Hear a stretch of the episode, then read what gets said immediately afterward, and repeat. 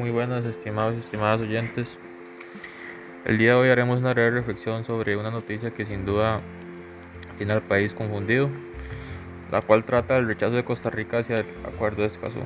Esta noticia fue extraída de el sitio web de ameliarueda.com, la cual explica un poco quiénes rechazaron este acuerdo y algunos de los puntos de vista que tienen eh, dichos oponentes. Siendo uno de los impulsores, nuestro país no se suma a esta iniciativa iniciada el 22 de abril en toda América Latina. A continuación les voy a explicar de una manera muy breve en qué consiste el Acuerdo de Escazú. Bueno, el Acuerdo de Escazú surge con el propósito de impulsar y garantizar, y garantizar ese derecho que tienen todas las personas al acceso a la información de una manera oportuna. Esta información a la que se puede acceder tiene un énfasis hacia proyectos que pueden afectar nuestro entorno ambiental y sociocultural en el cual se desarrollan los posibles proyectos.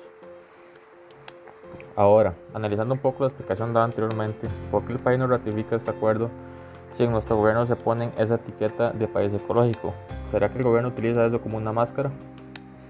Muchos diputados de distintas fracciones, la Cámara de Industrias y la UCAEP, que es la Unión Costarricense de Cámaras y Asociaciones del Sector Privado, se han encargado de repartir información falsa, además de generar un montón de excusas, intentando justificarse sobre por qué no están a favor de dicho acuerdo.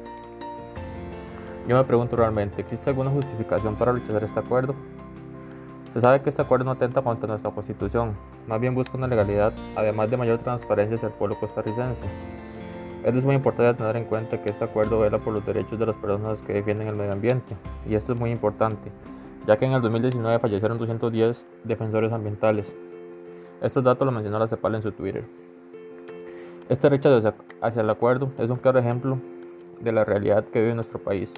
Con este tema nos damos cuenta de que acá gobiernan los intereses económicos de las personas ricas y no la Costa Rica ecológica que nos pinta el gobierno. Este país no llegará a progresar hasta que ese egoísmo acabe. Este ejemplo es visto no solo en este ámbito.